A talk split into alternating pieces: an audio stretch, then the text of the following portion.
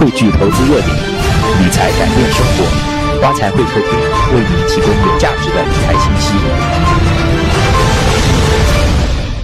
基金操作的时候，您是比较建议他们是一次性投入，还是说是这种基金定投的方式吗？其实对于很多投资者来说，很难做到低买高卖啊，这个这个实际上是个呃很理想化的一个过程啊，高抛低吸，对吧？这个谁都会讲，但是这个太难了啊，所以我们倾向于呢，就是投资者尽量不要做知识的这个动作啊。我们说，如果你一次性买的话呢，确实有有风险啊，当然你要看市场的总体趋势，一次性买啊，买进去持之不动也不是个坏事。啊，当然你这个知识对了，是你的运气好，不是你的本领本领强啊。但是呢，有个比较稳健的办法，就是我分阶段买啊，比如三个月买一次，三个月买三个月买一次，哪怕是过去的，我们举个例子啊，过去两年，如果你选择三个月买一次，到现在为止你收益是非常丰厚的，不用等去年七月份买，去年七月份买那是神啊，那是一定是非常专业的人士才能做到这样。但是如果说你选择三个月买一次，或者一个月买一次，所所谓的资金定投，你能够把成本摊薄掉。做的我不支持，对吧？我不支持，我能够获得一个比较低的这个合理的一个买进成本啊，能够获得比较好的收益。但是我再强调一点呢，就是说你买的时候一定要选好基金啊，哪怕是我用一个月时间来选，选好买好以后，这个进去以后就不要轻易动，动成本上啊。说因为基金不可能只是买一个嘛，会买很多只，我们是应该怎么构建自己的基金组合？我觉得是这样，按照我前面的步骤，第一个你去选择几家。治理结构比较好的基金公司，对吧？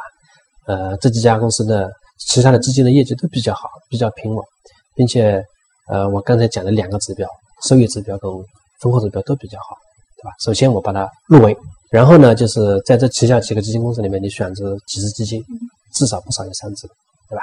并且这三只呢，最好是不在不同一个基金公司。那么，呃，选好以后啊，已经有标的了，那么三三五只都行啊。甚至更多也没有关系。那么这三五只呢，最好是风格不太一样的啊，有小票风格的，有周期风格的啊，那么有看周期风格的？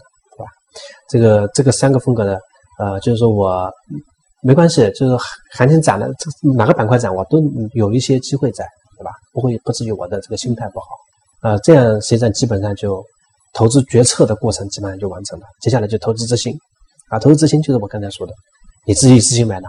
还是分阶段买啊，一次性买，你可以选择一个好的时点，当然这个很难啊。说前面说了，这个真的真的不容易，并且呢，在指数尤其是指数很低迷低的时候，你要敢于进去。当然，你也可以去选择定投，定投目标，比如说哪怕不是长期的定投，我这这这点钱我分三次买总可以吧，对吧？或者分五分四次买总可以吧？在两个月或多长时间内把它解决掉嘛，把它把它减仓完成嘛，这样一个过程，三步骤都完成了。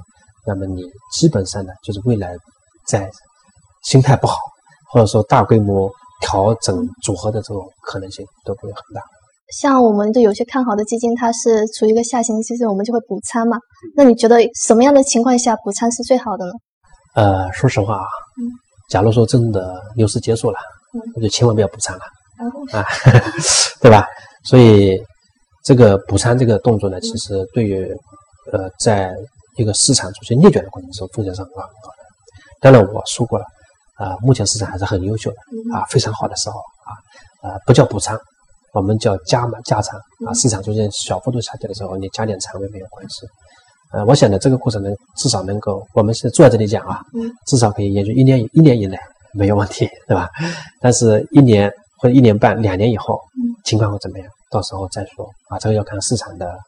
这个牛市的步伐快不快？如果按照飞奔向前啊，按照一百码的速度跑，那可能很快就结束了。但是可能如果出现起伏、跌宕的过程，我觉得下跌的过程，那个时候有可能是你比较好的这个加仓的机会啊。我们说这个你有钱又有钱了，原来投了三十万，现在又有十万块钱，那个时候也是你比较好的这个加码的机会。有些投资者他就比较激进，把自己的钱全部投基金嘛。我就想问一下，像我们普通投资，应该拿什么样的钱来投资会比较好？呃，我觉得这跟每个人的风险偏好有关系啊。其实风险偏好高一点，其实，在牛市里面，我认为投进去没有任何问题啊，甚至可以用杠杆。其实我个人我觉得是我是个很激进的投资者啊，我虽然甚至可以用杠杆，呃，杠杆的模式很多，我可以像证券公司融融资融券，对吧？我可以通过指数期货来进行放大，对吧？啊，未来还可以买期权。我觉得如果说牛市里面，呃，看准了，觉得市场一定好，为为什么不用呢？对吧？但是对于很多投资者来说，你不能这么干，因为你的年龄不允许你再博弈了，对吧？特别是五十岁以上的人，我认为就不值得博弈了，因为一旦亏掉以后，你没有再嗯再没有机会了啊！所以我觉得关键看每个人的呃风险承受能力。